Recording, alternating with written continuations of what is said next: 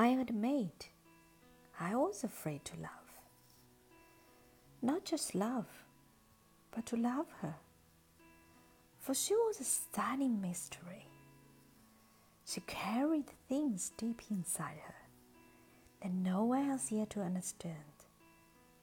And I, I was afraid to fail like the others.